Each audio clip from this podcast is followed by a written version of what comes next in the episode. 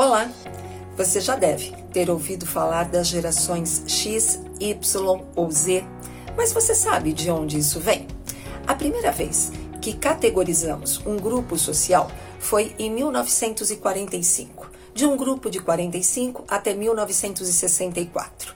Este grupo nasceu a partir dos soldados pós-guerra que voltaram para suas casas e muito apaixonados por suas mulheres, produziram muitos bebês. E esta geração se chamou então Baby Boom ou explosão de bebês.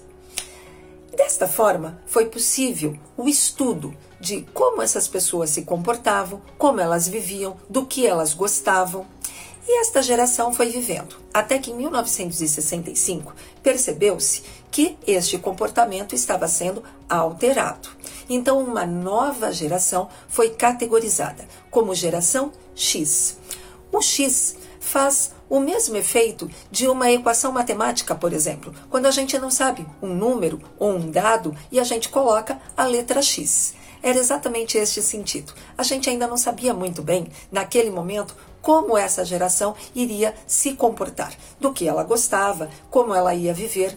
E esta geração foi se percebendo então que era uma geração que buscava a liberdade, que buscava uma contracultura, que buscava também ter um espírito empreendedor. Era uma geração marcada, de alguma forma, por um futuro incerto. Essas crianças possuíam poucos brinquedos e poucos utensílios quando jovens, mas tudo que possuíam era sempre durável, eram bens feitos para durar muito. Até que em 1985 percebe-se que um novo comportamento social está surgindo em uma nova geração.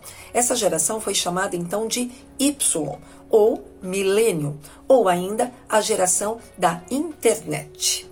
E essa geração é marcada por um comportamento onde os pais gostariam de dar aos seus filhos tudo aquilo que eles mesmos não puderam ter quando da sua juventude ou quando eram crianças. E esta geração é marcada por coisas mais passageiras, é marcada também pela efemeridade.